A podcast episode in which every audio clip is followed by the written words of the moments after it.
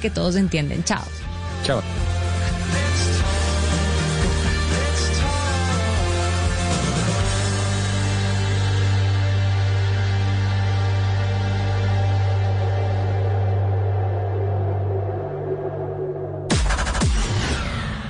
Son las 8 de la noche. Aquí comienza Mesa Blue con Vanessa de la Torre. A Mesa Blue. ¿Qué se puede y qué no se puede hacer? Cuando usted viaja a una ciudad como Cartagena, por ejemplo, que es la meca turística de Colombia y que a partir de hoy pues abrió sus puertas y comenzó además a recibir visitantes desde los diferentes aeropuertos del país que se están ya moviendo hacia ciudades colombianas. Es una jornada rarísima y novedosa la que estamos viviendo, la que hemos vivido en las últimas horas en Colombia, pues porque llevamos más de cinco meses encerrados en un confinamiento y en una cuarentena que de una u otra manera ha sido muy estricta y que nos ha golpeado a todos de una u otra forma. Nos ha golpeado la vida cotidiana, nos ha impedido ir a lugares a los que siempre hemos ido o a los que queremos ir. Bueno, todo esto está tratando otra vez de volver, ¿no? Con ese riesgo y con esa pausa allí que nos está dando el coronavirus, pero siempre con el temor, como decía anoche en este programa el ministro de Salud, con el miedo a que confiemos y creamos que es que esto ya se acabó. Pues no, no podemos confiar en que ya se acabó porque no se ha acabado, pero además porque depende de todos que nos cuidemos y que la cosa pueda seguir funcionando. Y los motivos son muchos, y es que hay más de cuatro millones de desempleados nuevos en Colombia, personas que no tienen cómo vivir, porque por cuenta de esta situación, pues obviamente la afectación económica es tremenda. Llegaron ya vuelos de Bogotá a Cartagena. Con esa llegada del primer vuelo esta mañana arrancó en firme la reactivación económica en una ciudad que tiene en este momento cerca de 20.500 casos de coronavirus, pero también hay cerca de 20.000 pacientes, 18.295, que le ganaron ya la batalla a la pandemia. Hoy abren en Cartagena, abrieron hoteles, restaurantes, casinos, gimnasios, todos por supuesto con medidas muy extremas de bioseguridad, con distanciamiento, pero sobre todo con la posibilidad de tomarse uno un mojito o un ron si le apetece en Cartagena, que es de las ciudades más hermosas que hay en el mundo. Alcalde William Dow, bienvenido. Hola, muchísimas gracias por esa introducción tan tan linda, Vanessa. ¿Ya se tomó su roncito? Quiero que me diga usted qué hizo hoy que no hubiera hecho hace cinco meses, que no hubiera podido ah, hacer. No, no, no. Bueno, primero eh, está prohibido la venta de, licor, eso sí, por orden del decreto presidencial. Entonces los restaurantes eh, ponen que pueden abrir, abren a partir de hoy, eh, pero sin licor. Para poder vender licor, eh, toca hacer un plan piloto que también ya estamos próximos a, implementar. Y lastimosamente, bueno, pero yo comprendo porque es necesario, está también prohibido a nivel nacional eh, eh, abrir bares y discotecas y sitios de baile. Pero Ahora solo, solo restaurantes, no es como en Bogotá, porque en Bogotá sí venden, sí se puede uno tomar su vinito si quiere en un restaurante. En Cartagena entonces están abiertos los restaurantes, obviamente no los bares ni las discotecas, porque eso es nacional, pero no hay ningún tipo de alcohol, pero comida sí, ¿no?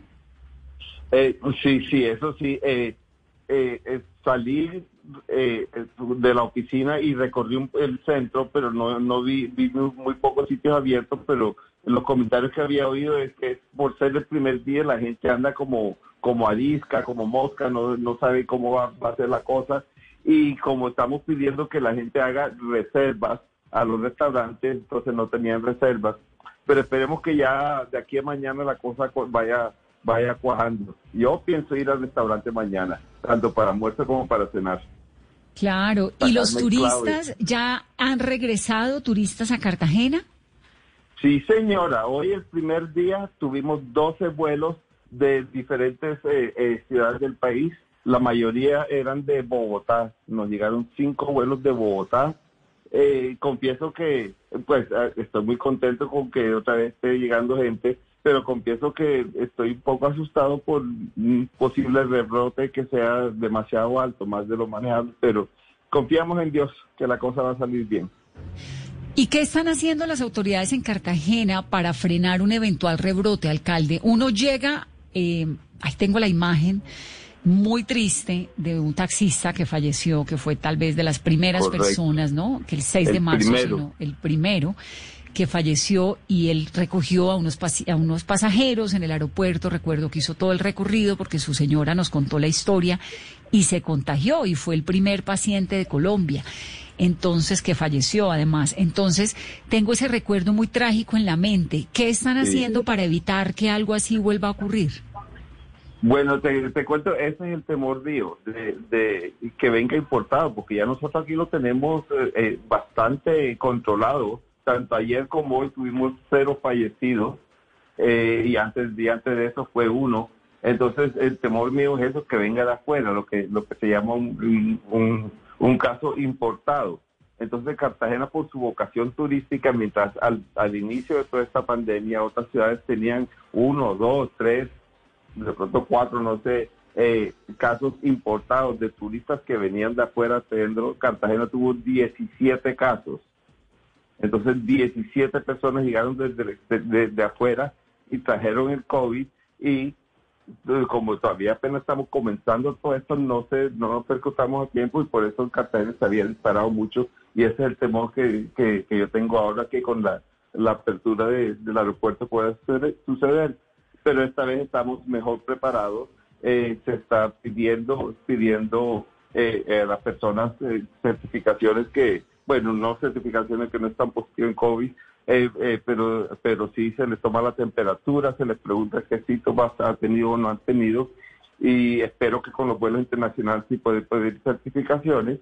Y en términos generales, protocolos dentro de las aerolíneas y dentro de los aeropuertos han estado muy buenos.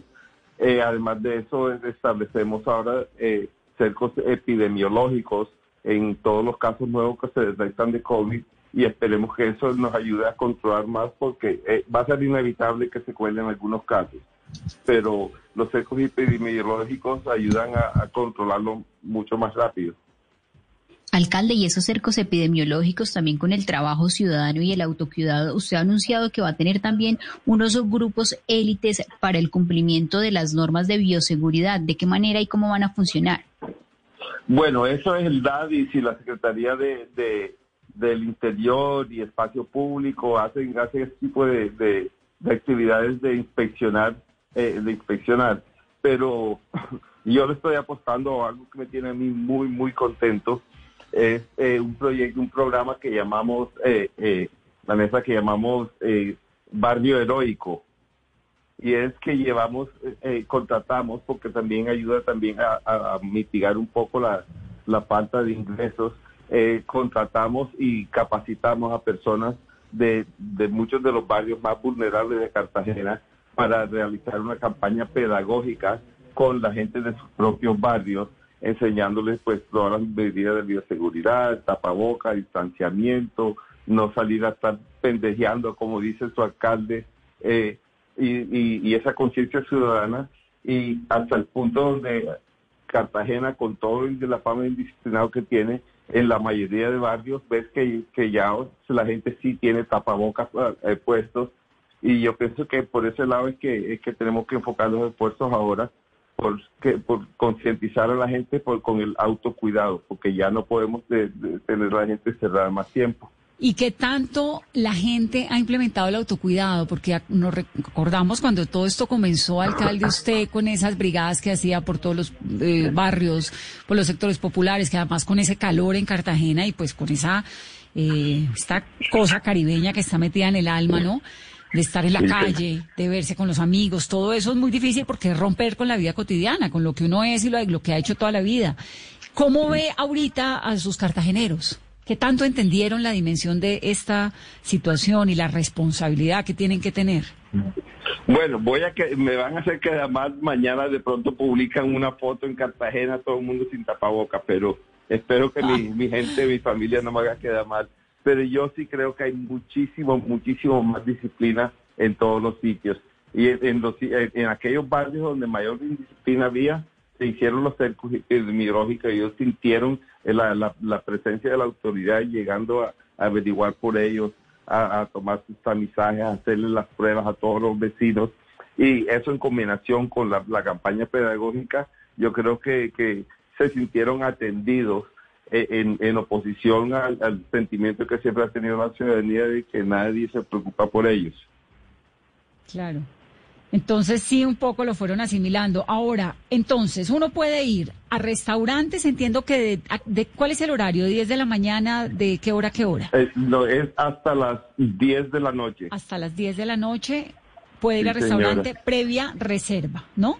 Sí, y entonces, y aunque tenemos eh, pico y cédula para salir, eh, para, para cosas, por ejemplo, como, como salir al restaurante, basta con hacer una reserva y entonces con esa reserva que llevas tu, en tu teléfono, eh, ya, ya no, no se aplica pico y cédula para la, sino que toda la familia puede ir a, a, esa reserva.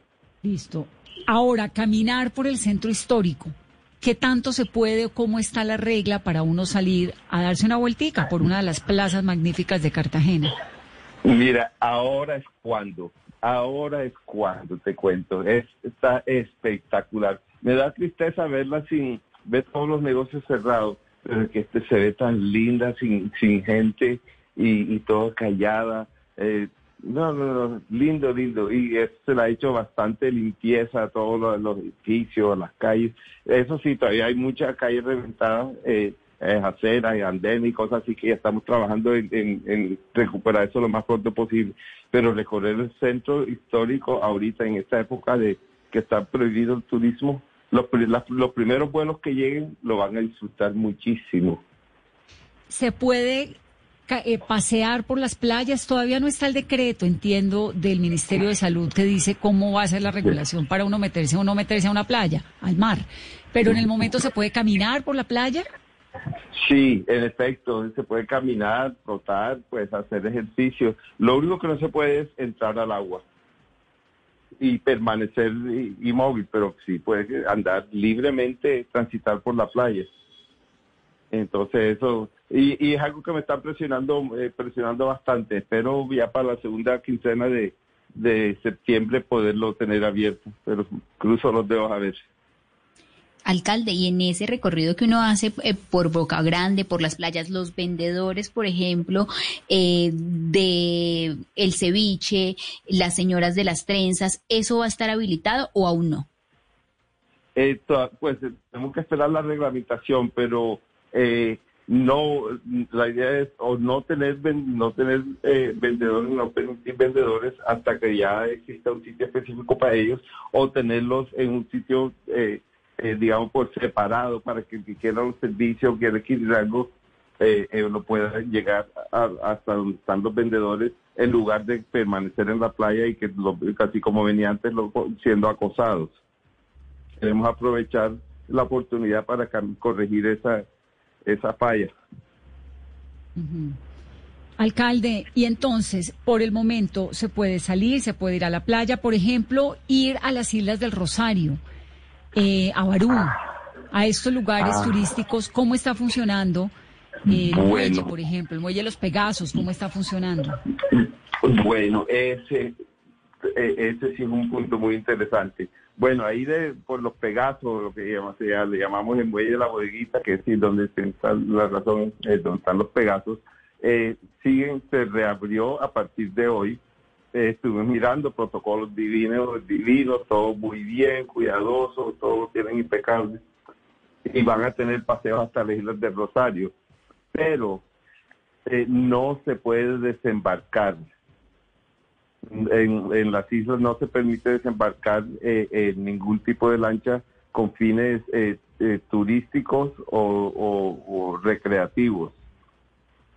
igual eh, se reabren hoteles, pero no se reabren hoteles que quedan en las islas.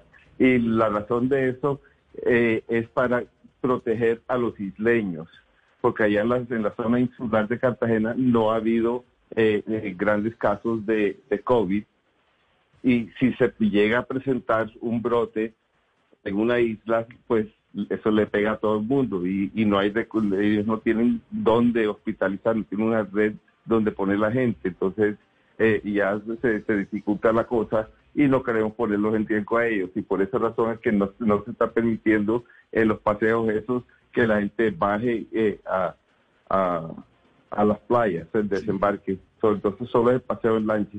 Sí se pueden hacer, por ejemplo, buceo, se pueden hacer eh, eh, pesca de agua profunda, eh, ese, tipo de, ese tipo de actividades, pero no desembarcarse en, en las islas. Y las personas que tienen casas en las islas y tienen empleados que tienen que ir o personas que van a recibir, ¿cómo funciona con ellos? Ah, está bueno la... Eh, sí, siempre hablan situaciones específicas, pero eh, bueno, eso ahí, menos los, los, isleños, la, gente, las personas que residen allá, ellos durante toda la pandemia se han seguido movilizando, así como quien coge un bus aquí interno, ellos se cogen sus lanchas y están yendo y viniendo. Es que ellos no se pueden abastecer de todo allá en las islas tampoco. Claro, que siga funcionando como ha estado funcionando hasta ahora, pero la idea es que no lleguen personas nuevas, si le entiendo, alcalde. Eh, sí, que no llegue una lancha con turistas. Gente que viene de otra parte diciendo, ah, no, yo llegué hasta Cartagena, yo quería bañarme en, la playa de Cholón, por ejemplo, o en Playa Blanca. Eso es lo que no, no, no se puede. Pero Bahía Blanca y el Cholón están abiertas. Eh, abierto en el sentido de si alguien llega ya puede caminar por ahí, pero las playas están cerradas. Absolutamente todas las playas del distrito de Cartagena están cerradas para, para bañistas. Claro. ¿Y usted cómo, cómo se imagina eh, las playas para bañistas? ¿Cómo cree que podría ser? Porque, por ejemplo, una playa, bueno, Playa Blanca, que se llena de esa forma, ¿no? Sí, y, eso tenemos que arreglarlo. Es, que es, una necesidad imperiosa arreglarse de Playa Blanca. Eso se ha vuelto un tugurio, ya de, se había vuelto un tugurio de gente. Y, estamos en eh, eh, conversaciones con múltiples entidades del orden nacional y locales también para, para arreglar esa situación, para quitar todas esas, todas esas chozas que existen ahí, esos, esos eh, motelitos. Eh, y los restaurantes ahí llevarlo más para arriba y poner una capacidad máxima, una capacidad de carga máxima en la playa y, aplicarlo para que no, no, no exista esa, esa sobre, esa densidad excesiva de visitantes eh, simultáneos a la playa. ¿Es posible regular eso, alcalde? Digamos, usted tiene la infraestructura para controlar, pues si no sé si lo eh, hacían en época de COVID, imagínese ahora. Bueno, eh, todavía no, pero estamos trabajando eh, también con parques nacionales, eh, con la con la DIMAR, aquí la, con la Secretaría de Infraestructura, el Distrito de Cartagena recién contrató a un gerente de playas que también está trabajando en eso. Entonces, la idea ahí es poner unos peajes, unos peajes terrestres y eventualmente las lanchas que llegan también tienen que salir del mismo sitio oficial del Muelle de la Bodeguita por acá en el centro y este, con etiquete también se compra la, admisión como parque. Haz de cuenta que te vas al Parque Tayrona, que hay que pagar una boleta de entrada. Y entonces eso para sostener la misma, la misma eh, organización de la playa. Pues alcalde, ojalá todas estas medidas funcionen, ojalá eh, la decisión nacional haya sido acertada y ojalá no tengamos que volver a reportar esos horrores que reportamos hace un par de meses, sobre todo que Cartagena se recupere, ¿no? Tan golpeada que ha estado y tan hermosa que es y que podamos ir pronto. Carolina tiene una pregunta última. Alcalde, ¿en qué se ha avanzado frente al alcalde, buenas noches. ¿En qué se ha avanzado en la fecha eh, que tengan ustedes ya estimada con el gobierno nacional para poder recibir vuelos internacionales? Ah, bueno, sí, esa es una cosa que no había comentado. El, este sábado estuvo aquí en Cartagena, vino el presidente Iván Duque a, una ceremonia de, posesión del nuevo comandante eh, de la Armada Nacional. Y entonces, pues me invitó y ahí tuvimos la oportunidad de charlar unos minutos y, el, y, le pregunté por ese tema específico al presidente de los vuelos internacionales, porque Cartagena ha sido la primera ciudad en solicitarlo. Y me dijo, me aseguró el, presidente que Cartagena va a ser la primera ciudad con vuelos internacionales. Y parece, sin, sin hablar de fecha cierta, eh, todo parece indicar que va a ser más pronto que tarde, más temprano que tarde. Entonces eso nos tiene bastante entusiasmados, no solo a alcaldes, sino a todo el sector turístico de, de Cartagena. Pues estamos pendientes de toda esta evolución, alcalde. Nos va contando. Muchísimas gracias. Muy amable y, gracias por la entrevista. Que estén muy bien. Saludos a todos sus escuchas. Que estén gracias. bien. Gracias a usted, alcalde, por este tiempo para contarnos hoy las novedades, lo que pueden hacer y lo que no pueden hacer los turistas que lleguen a partir de hoy a la Gran Cartagena. Ahora, Carolina, 8 y 20. Es que todo el mundo está en una felicidad, ¿no? Como si aquí no estuviera pasando nada y obviamente que están pasando muchas cosas, es decir, aquí hay eh, unas cifras que son muy, muy preocupantes. Bogotá volvió hoy a más de 100 fallecidos en un solo día. Eh, Cartagena, ¿cómo está en cifras? El alcalde nos cuenta una noticia buena que es obviamente pues que no han fallecido personas en las últimas 24 horas en Cartagena, pero en todo el país creo que no es tiempo de celebración. No, además, Vanessa, que el virus sigue en Colombia, se siguen reportando casos y hoy lamentablemente Colombia ya superó las 20 mil personas fallecidas. Llegamos a 20 mil 52, Vanessa. Hoy se reportaron 389 personas fallecidas y en Bogotá 111. Es una cifra que si la comparamos, por ejemplo, ayer en Bogotá se habían reportado 62 y Cartagena reportó en el informe de hoy 140 nuevos casos, Vanessa. 389 personas fallecidas. 389 personas fallecidas es el reporte del día. El reporte de hoy que pertenece a días anteriores, porque acuérdese que ahora el INS discrimina si son 374. Hay en el país, hoy se procesaron 22.650 pruebas, que es el día en el que menos pruebas se han hecho, ¿no? De los últimos días. 8.240 de antígenos, esa 22.650 son pruebas PCR y 389 personas fallecidas en un día, eso es un montón de gente, pues en ese reporte. Así no se hayan muerto necesariamente entre ayer y hoy, pues son las personas con el reporte del día.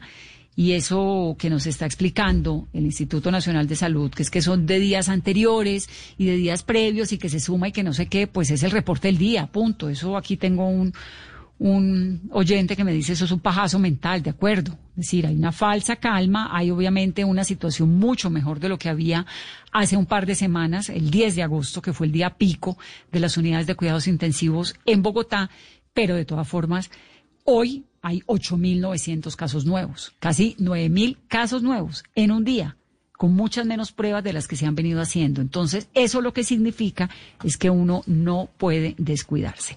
822. Carolina, ¿qué dicen los oyentes? Con el numeral Vanessa, volver a salir fue. Tenemos muchos comentarios a esta hora. Vanessa escribe, Yadira Olivo, aquí en, eh, aquí en Cartagena volver a quedarse estancada en los trancones, ver gente sin tapabocas, ver que muchos no aprendieron nada en estos cinco meses de cuarentena. Beto, Vanessa, volver a salir fue ver cómo no se aprendió a cuidarse y cuidar a los demás. Como no hay policías, no hay tapabocas. Mauricio Rodríguez, 389 muertos hoy y disminuye la cantidad de pruebas pedir unas pruebas es imposible si uno tiene fiebre o algún contacto con un extranjero. ¿Cómo bajar la curva en un solo paso? Adriana Lara, Vanessa, volver a salir fue reiniciar el entrenamiento físico con mi entrenador al aire libre. Desde el simulacro no entrenaba y me estaba haciendo mucha falta. Fabio Garcés Ortiz, Vanessa, volver a salir fue que los consejos de redacción centren como noticia la reapertura de los terminales, hablen de los aeropuertos y demás, que se olviden del reporte de casos. Jaime 19, Vanessa, volver a salir fue una necesidad para muchos, para otros un liberarse. Para mi familia aún sigue siendo... Para mi familia aún sigue siendo qué? ¿La perdí, Caro? Bueno, muchos comentarios que nos llegan a esta hora de los oyentes y sus diversas opiniones. Eh, Olga Lucía Ramírez es la viceministra de Infraestructura del Ministerio de Transporte. Lo que pasó hoy, pues no había pasado en el país hace casi medio año y es aviones andando por los cielos llenos de turistas. Viceministra, un gusto por tenerla. Gracias por estar aquí en Mesa Blue.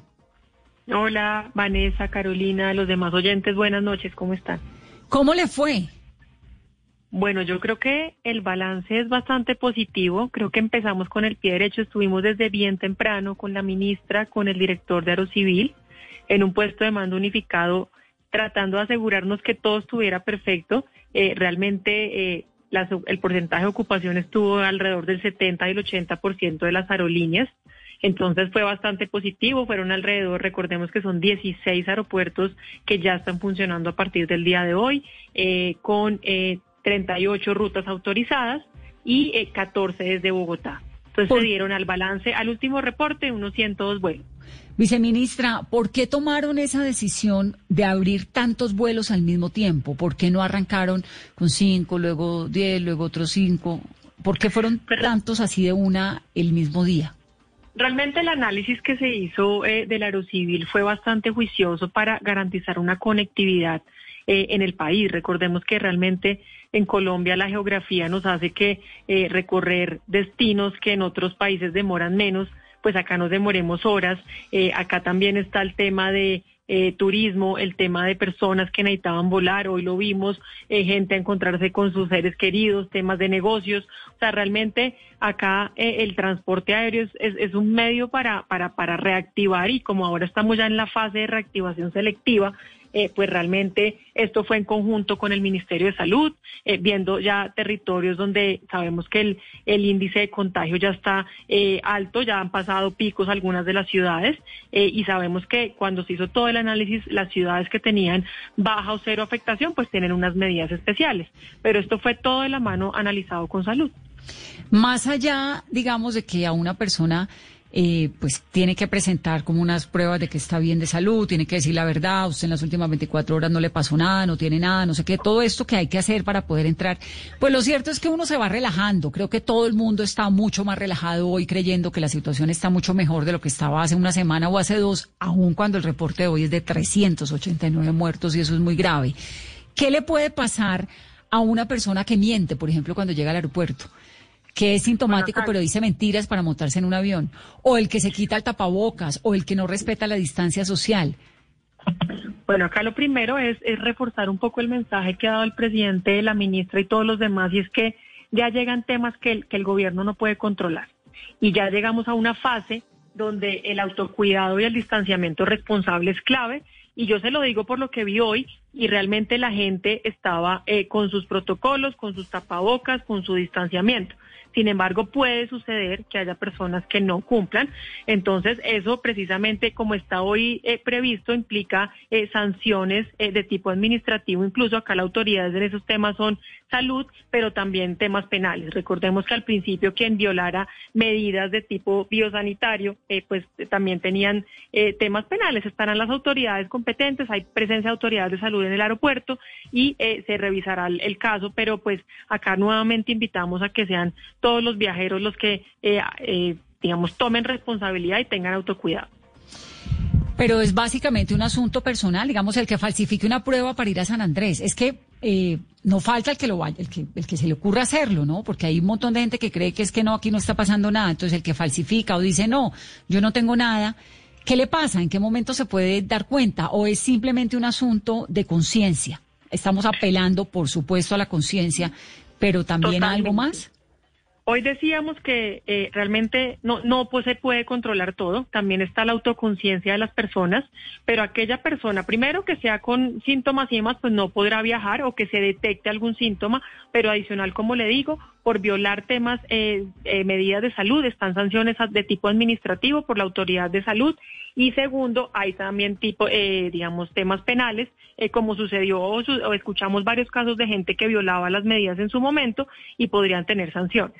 Pero por ahora reiteramos el tema de autoconciencia. Realmente acá ya si alguien falsifica, si alguien, eh, digamos, dice mentiras, pues digamos está haciéndose eh, daño a él mismo y pues a todos los que están a su alrededor. Pero pues esperamos e invitamos a la autoconciencia. Viceministra, y de esos 102 vuelos de hoy en este inicio y reactivación del país, ¿hubo algún caso de una persona que de pronto incumplió con el protocolo y que le tuvieron que decir, no señor, usted no se puede subir al avión? No, señora, pues por ahora el reporte que nos han dado a nosotros no nos han reportado ningún caso de esos. Por eso le digo que el balance hoy fue bastante positivo, donde vimos que la gente eh, salió de una manera responsable. ¿Y usted montó en avión, viceministra?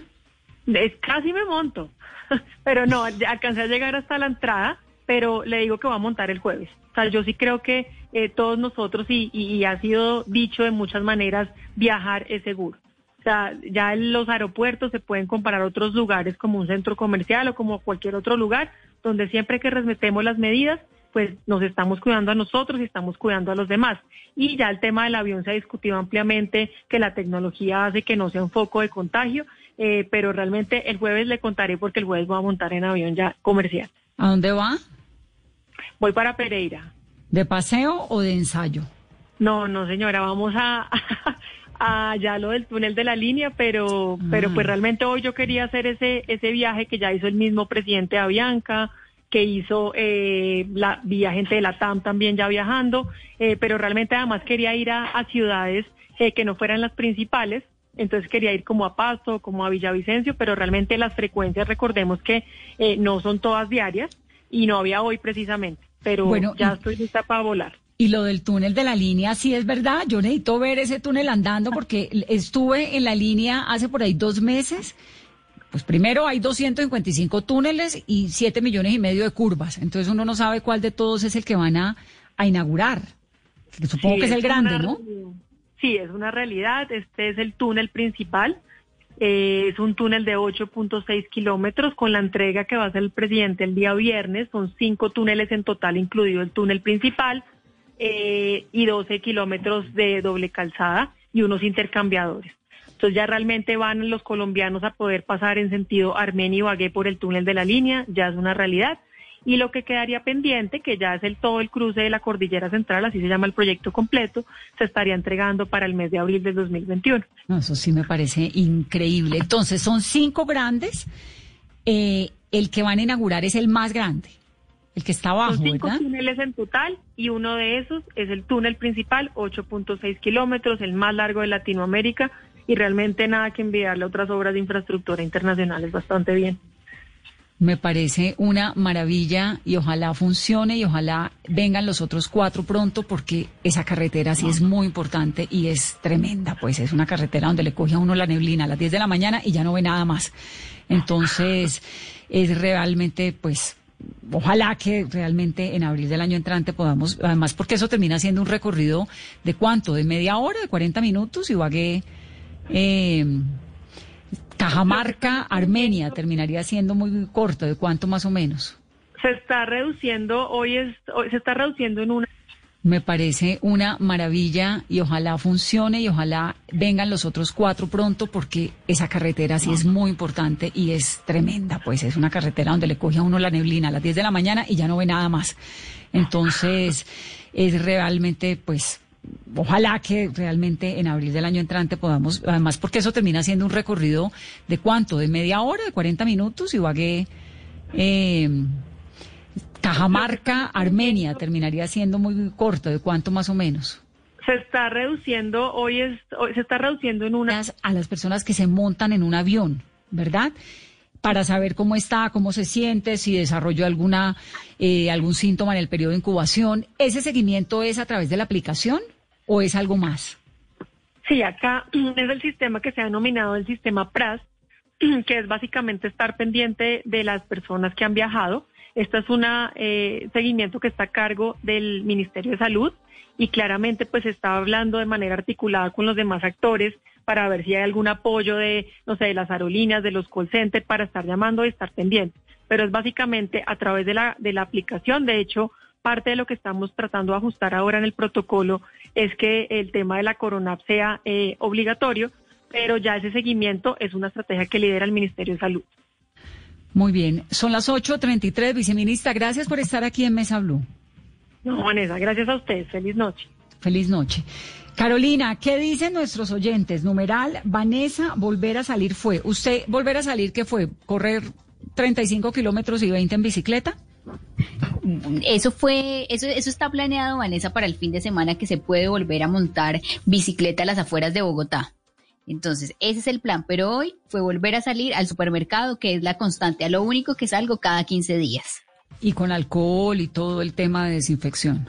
Sí, alcohol y alcohol cuando llego con los productos, porque lo que nos han contado en todas las historias de las personas que se han contagiado, que uno de los focos y en los que uno no se da cuenta puede ser en la fila del supermercado, pagando en el supermercado o en algún producto que lleva a la casa. Además que si varias de las personas nos lo han contado, llegan a la casa, por ejemplo, y como la historia de Diógenes llegó y contagió a su familia.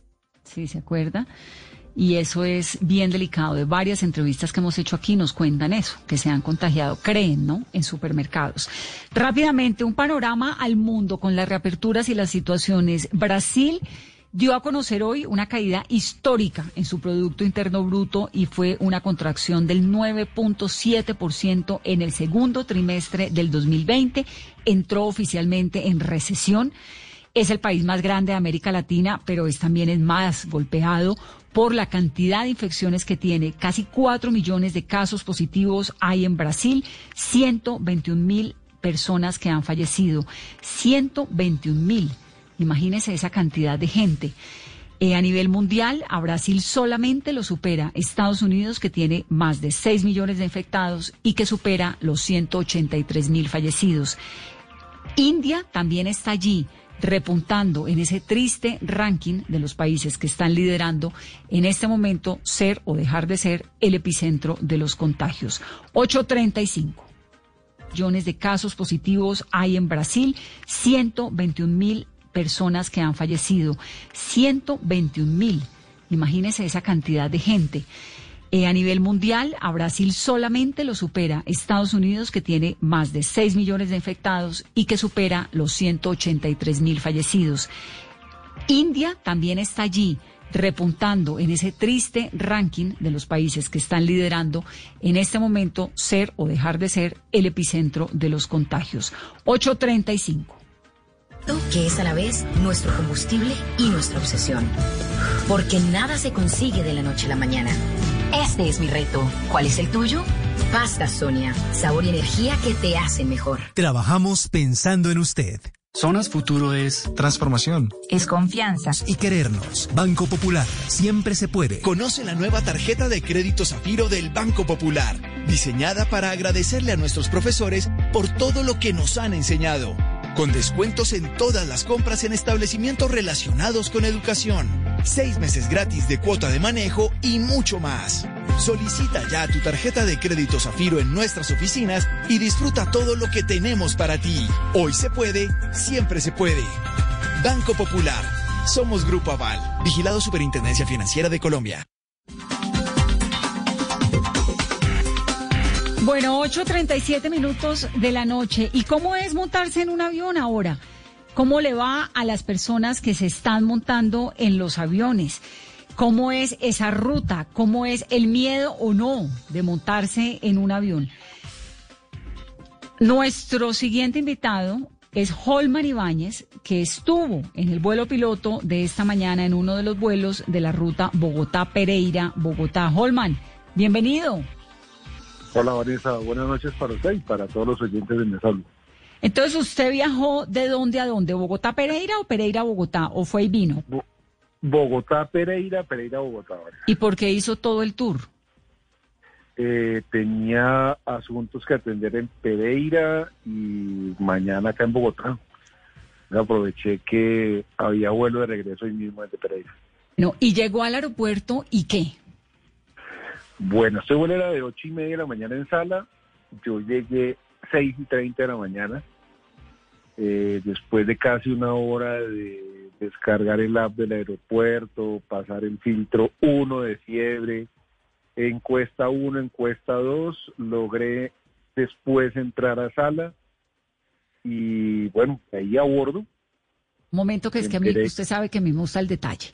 Entonces, Llega al aeropuerto, tiene que tener dos aplicaciones, ¿no? Coronap y la del Dorado, ¿verdad? Coronap, no tres. Coronap, la del Dorado y la de Avianca.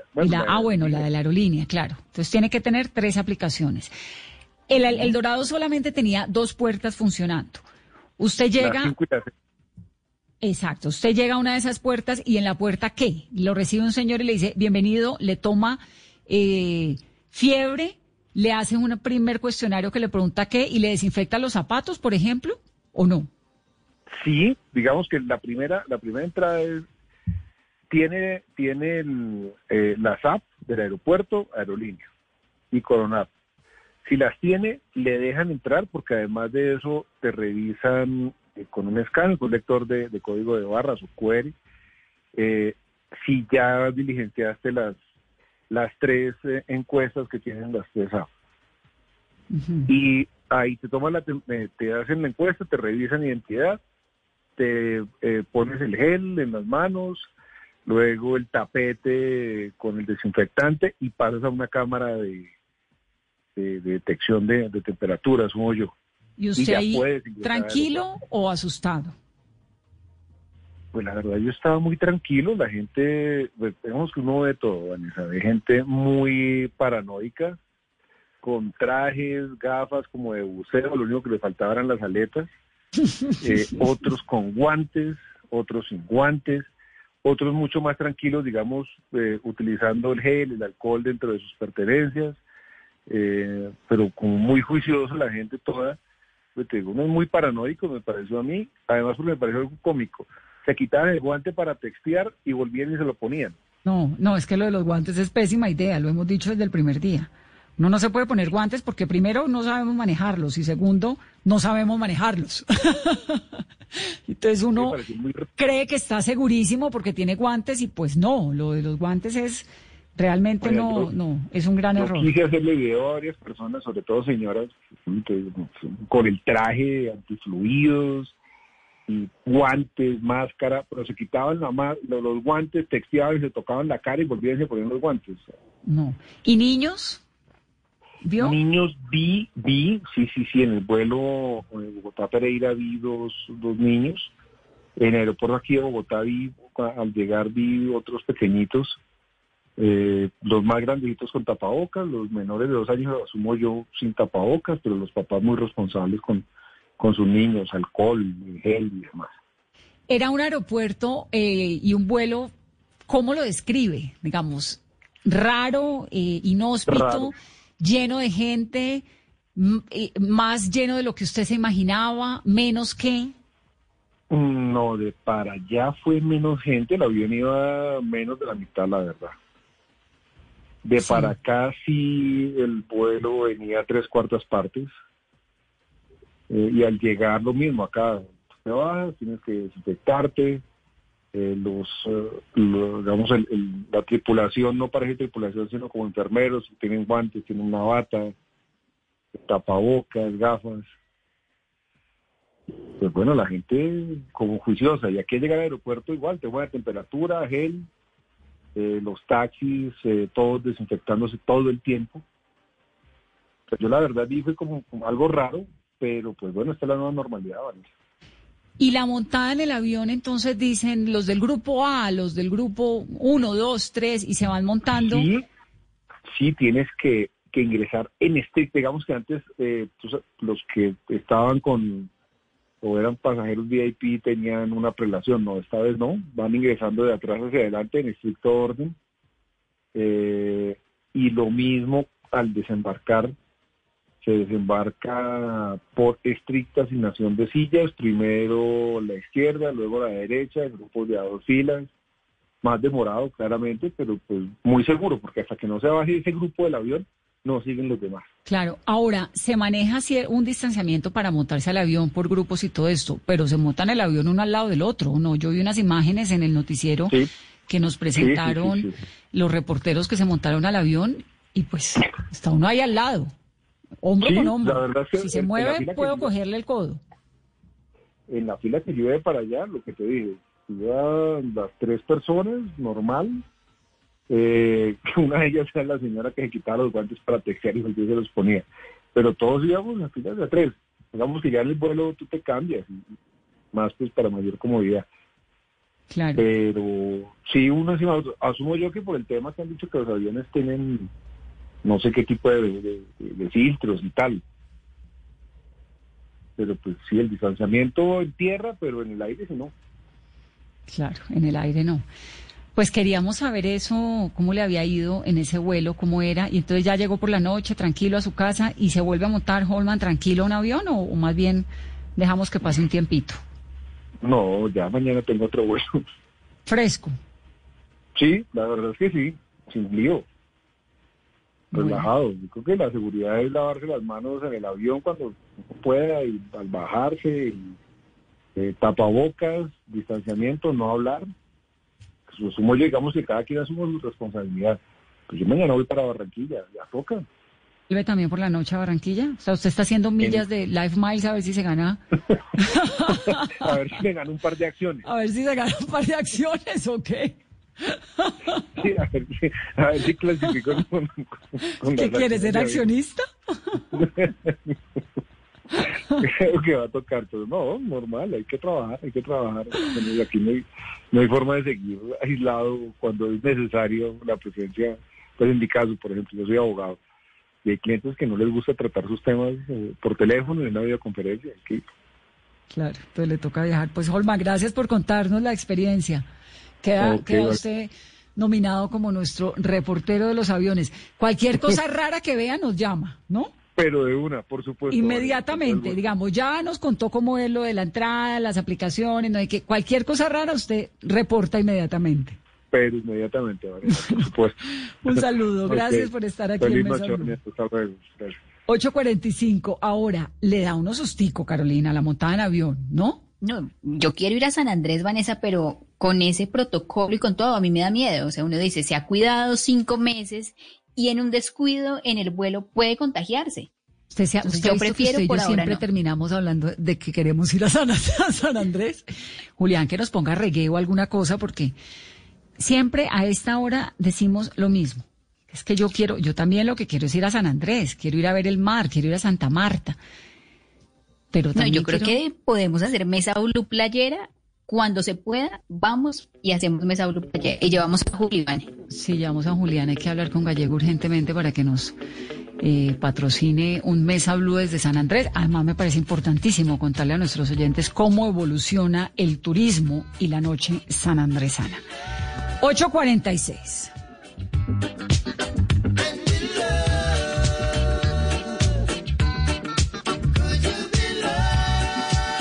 Doctora Carolina Mejía es médica, es cirujana general, es homotoxicóloga de los laboratorios GEL de Colombia. Doctora Mejía, bienvenida a Mesa Blue. Vanessa, buenas noches, ¿cómo están?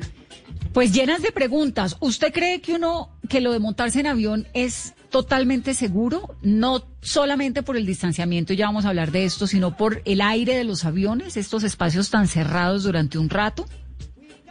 Pues mira, mi, mi opinión muy personal es que en este momento, pues 100% seguro no hay nada. Eh, la verdad es que ya en este punto estamos en, un, en una fase de, de estar conviviendo con, con el virus cada vez más de cerca.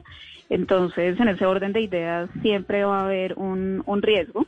Eh, desde el punto de vista epidemiológico, ese riesgo va bajando poco a poco a la medida que este pico y esta curva de contagio pues también va disminuyendo, pero no quiere decir que el riesgo desaparece. Pero le pasa algo en particular al virus por la presión, por la altura, por esas condiciones que hay en los aviones.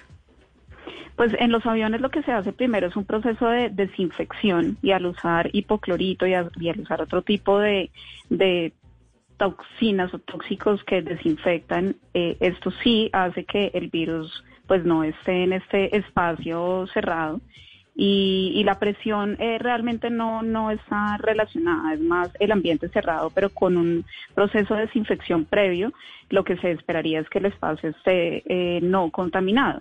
Sin embargo, pues hay personas que suben al avión, entonces por eso es que debemos eh, cumplir con todas las normas de bioseguridad y como decía la persona que, que estaban entrevistando previamente, mm, pues ya depende de cada uno. El- probablemente eh, cuando tú te subes al avión el espacio está totalmente limpio, pero si se sube alguien con y se corre la, la- el tapabocas o, o no ha tenido un lavado de manos eh, previo o no lo hace de manera adecuada, pues esta persona puede venir con, contaminada y, y, y eso puede ser un factor de riesgo asociado al contagio. Entonces, eh, en este punto, por eso hay que estar muy conscientes de cada movimiento más o menos y, y de todas las cosas que, que hace cada persona. Se vuelve algo muy individual. Claro, es que ese es el punto, ¿no? Usted puede estar en un espacio que acaban de desinfectar perfectamente, pero si llega un señor con coronavirus y tose, bueno. Claramente. El, el, hipoclorito que pusieron hace cinco minutos ya no mata el virus. Hasta ahí llegó. Hasta ahí llegó. Total, no, hasta ahí llegó. Hasta ahí llegó porque además el virus, eh, por su misma estructura desde el punto de vista histológico, tiene unas, eh, por eso se llaman coronavirus de la familia corona, porque tiene como unas espigas, unas proteínas que fácilmente se adhieren a las superficies y pues también están dentro de dentro del ambiente en, en gotitas se llama así literal gotitas de, saliva o gotitas de aire.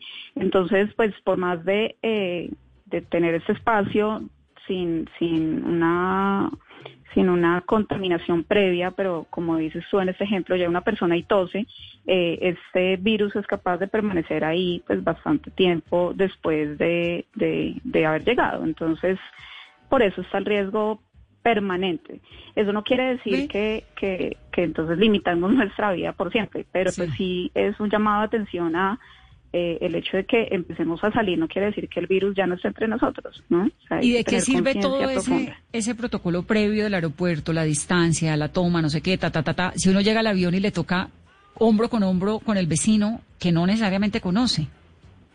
Bueno, desde que tú tengas eh, tu tapabocas, eh, las manos te las laves antes este, y lleves, mi recomendación es tener a la mano también eh, alcohol, tener a la mano eh, desinfectantes y cuando te bajes del avión volver a tener un lavado de manos y no te has tocado la cara, eh, no has inhalado, digamos, partículas que están en el ambiente, pues la probabilidad es, es, muy bajita de, de, infección. Entonces, digamos que el distanciamiento social y el tener estas medidas de bioseguridad individuales hacen que el riesgo pues, pues sea, sea muy bajito. El, el problema es que estamos en una cultura en la que eso no ocurre, ¿sí? Entonces, por eso es el llamado de atención a, por favor, no pensemos que el hecho de retomar eh, algunas cosas de la, de la vida diaria quieren decir que el virus ya no está en el ambiente. Bueno, doctora, ¿hay algo que se pueda hacer más allá de ponerse el tapabocas, de untar el, de usar el antibacterial? para evitar algún tipo de contagio que uno pueda tener en el avión. Es decir, si uno tiene su tapabocas puesto, ¿cierto? Y su gel antibacterial y se portó muy bien como Holman con quien acabamos de hablar, pero resulta que el avión es una cápsula cerrada y el señor de la silla 36J estornuda sin tapabocas y tiene coronavirus, el de la primera fila se puede contagiar igual con su tapabocas puesto y con todos sus implementos de seguridad pues la, la, probabilidad es muy bajita, pero digamos que existe. Entonces, yo que estoy haciendo, eh, pues en mi caso personal y, con, con mis pacientes. Este es un momento donde la prevención toma un espacio absolutamente relevante e importante. Entonces, tener las defensas altas en este momento, tener niveles de inflamación bajitos es fundamental. Entonces, eh, tú dices como yo hago lo, lo que está en mis manos, de tener mi tapabocas, lavarme las manos, usar guantes en el caso de las personas que, usan guantes. Esto es otro punto antes de continuar con, con el tema de inmunostimulación y es mm, las el uso de los guantes también hay que ser muy cuidadoso, ¿no? Porque de pronto el guante está contaminado, pero escuchado ahorita al, a, la, a la persona con la que estamos hablando previamente y él muy bien contaba en su relato una persona, una señora que estaba al lado mío y se quitaba el guante, eh, los guantes, bueno, para, para usar su teléfono y después se lo volvió a poner, esto ya no tiene sentido. Entonces, si uno se pone guantes, es porque ya no se los va a volver a quitar y no va a estar como en esta actividad de quitárselos y ponérselos. Entonces, mi recomendación es que es mucho más práctico, más bien el lavado continuo de manos. Eso por ese lado. Y pues si llegamos a estar expuestos, bien sea en un avión o bien sea eh, saliendo de la casa en un supermercado o en el mismo carro, en fin, eh, cada vez digamos que vamos a empezar a convivir un poco con, con este virus, eh, así pasó con el H1N1, con los diferentes tipos de influenza, pues que, que si te llega a, a tocar es, pues contagiarte con este virus, pues que tu sistema inmune por lo menos esté eh, sólido, esté robusto. Y, para eso pues hay diferentes eh, recomendaciones. Una de ellas es los niveles de vitamina D, por ejemplo, hemos identificado eh, en nuestro país son muy bajitos. Entonces lo que estamos haciendo desde el punto de vista médico también es medir los niveles de vitamina D o de entrada dar suplementación por lo menos por un mes. Con esto pues llevamos a las personas a que tengan adecuados niveles de vitamina D y esto ayuda también al sistema de defensa.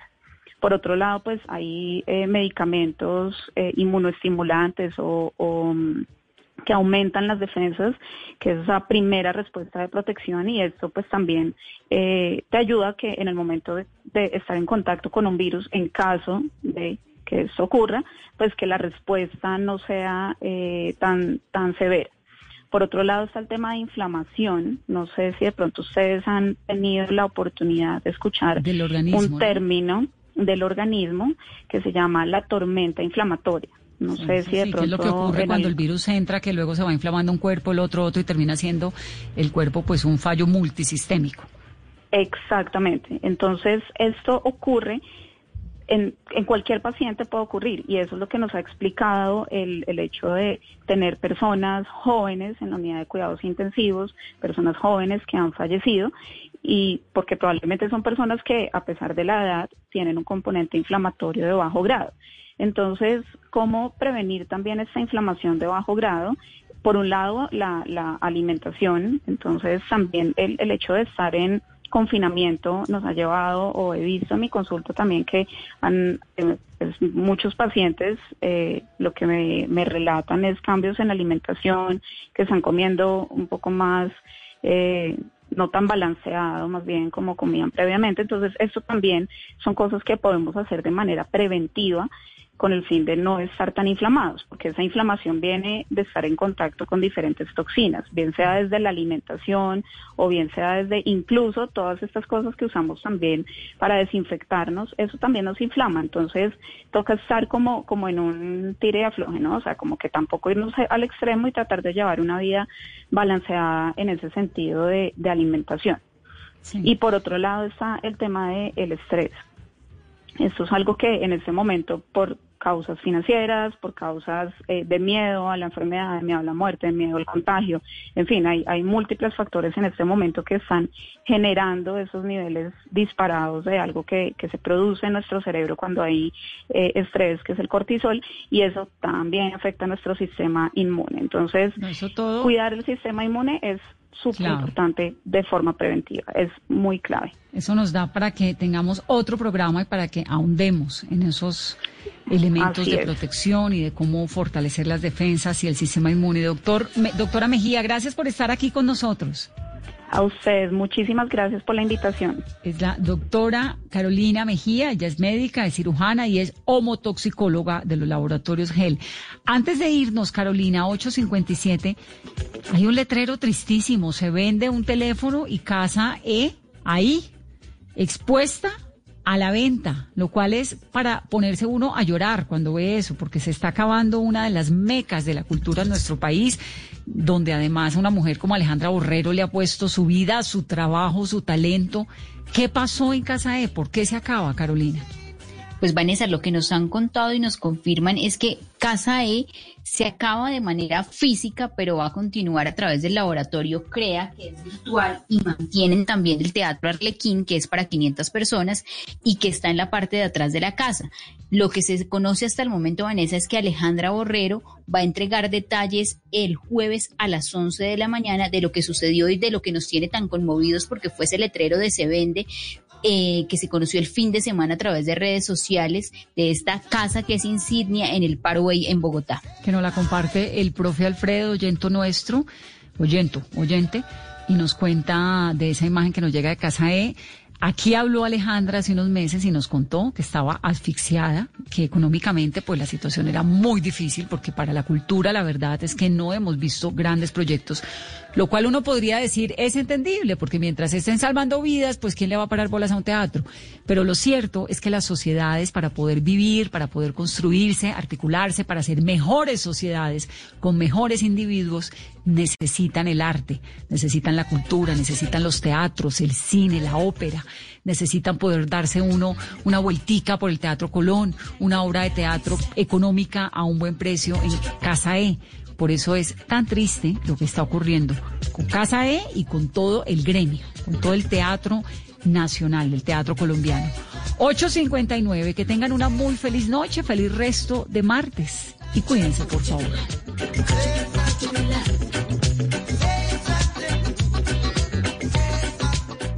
Hoy en Blue Radio.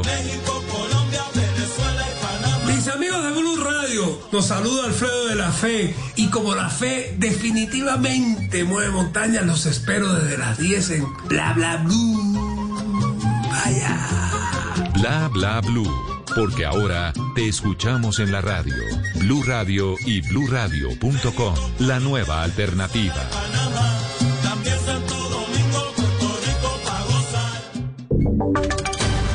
Voces y sonidos de Colombia y el mundo en Blue Radio y bluradio.com, porque la verdad es de todos. 9 de la noche en punto las noticias en Blue Radio. Mucha atención que hablamos en primicia con el juez décimo civil municipal de Cartagena que se negó a casar a dos mujeres porque asegura que atenta contra su moral cristiana. El juez se mantiene en su posición y aseguró que esta pelea no es suya sino de Dios. Los detalles con Dalida Orozco. Gran polémica generado en la ciudad de Cartagena la decisión del juez décimo civil municipal de no aceptar una solicitud de matrimonio entre dos mujeres, señalando que este atenta contra su moral cristiana y sus principios esenciales. En diálogo con Blue Radio, el juez Ramiro Flores señaló que está convencido de su actuar y que además confía en que esta es una pelea de Dios. Esta pelea no es mía, sino de Dios, y esto no se puede entender con la razón intelectual, sino con la fe en el espíritu. Dijo que se pronunció a los tres días de recibir la solicitud para no retrasar el trámite y que el matrimonio quedara en manos de otro juez que no tenga sus convicciones. Al ser consultado sobre si considera que vulnera la ley y el derecho de estas dos mujeres, asegura que se está cogiendo al preámbulo de la Constitución colombiana que invoca la protección de Dios. Que, que para ser servidor público en Colombia se necesita conocer a Dios, amar a Dios, respetar a Dios y honrar a Dios, porque nadie puede curar por lo que no conoce. La Corporación Caribe Afirmativo se pronunció señalando que es claro que el juez desconoce los derechos de esta pareja. Gracias, Dalida. Y un grupo de ciudadanos le está pidiendo al Consejo de Estado que se pronuncie sobre las curules de las víctimas al considerar que este proyecto sí pasó en el Senado. Los detalles con Kenneth Torres. 216 ciudadanos firmaron una carta en la que le piden al consejero del Consejo de Estado, Roberto Serranto, a que se dicte una sentencia en el caso de los 16 curules, que son para las víctimas al considerar que estas fueron aprobadas en el Senado y para dar cumplimiento de esa manera a los compromisos que adquirió el Estado en el marco del Acuerdo Final para la Paz. Para los demandantes hay una preocupación si no hay un fallo oportuno sobre las curules que son para las víctimas al considerar que si no se hace con el debido tiempo no podrían entrar a la contienda electoral del 2022. Abro comillas, si este asunto no se resuelve en el corto plazo, corremos el riesgo de que ni siquiera se alcance a desarrollar el debate electoral en marzo del 2022, fecha de las ordinarias del Congreso. Cierro comillas, para los demandantes el acto legislativo 017 del 2017 Cámara, 05 del 2017 del Senado, fue aprobado por las mayorías requeridas por la Constitución Política y la ley. Kenneth, gracias. Y la empresa Challenger entregó ventiladores diseñados por la Universidad de La Sabana para el departamento de Arauca. El objetivo principal con la fabricación en serie de este dispositivo es poder suplir la posible carencia de ventiladores a la atención de la contingencia que se vive en el país por el COVID-19. La información con María Camila Castro. Occidental de Colombia y Ecopetrol entregaron hoy 15 ventiladores mecánicos desarrollados por la Universidad de La Sabana al gobernador de Arauca y al director de la Unidad Administrativa Especial de Salud. Ya están disponibles para la atención de la contingencia sanitaria en la unidad COVID del Hospital San Vicente de Arauca. La donación realizada incluyó todos los procesos de instalación y entrenamiento del personal a cargo. Por esta razón, profesionales de la Universidad de La Sabana viajaron a la ciudad de Arauca a finales de agosto para realizar este proceso que incluyó la capacitación a 24 personas, entre enfermeros, médicos, especialistas y terapeutas respiratorios de ese mismo hospital y del de Sabaravena. Igualmente, las empresas entregaron 19 monitores de signos vitales y tres camas hospitalarias. Estos equipos permitirán la expansión de la unidad COVID de esta entidad hospitalaria con 24 camas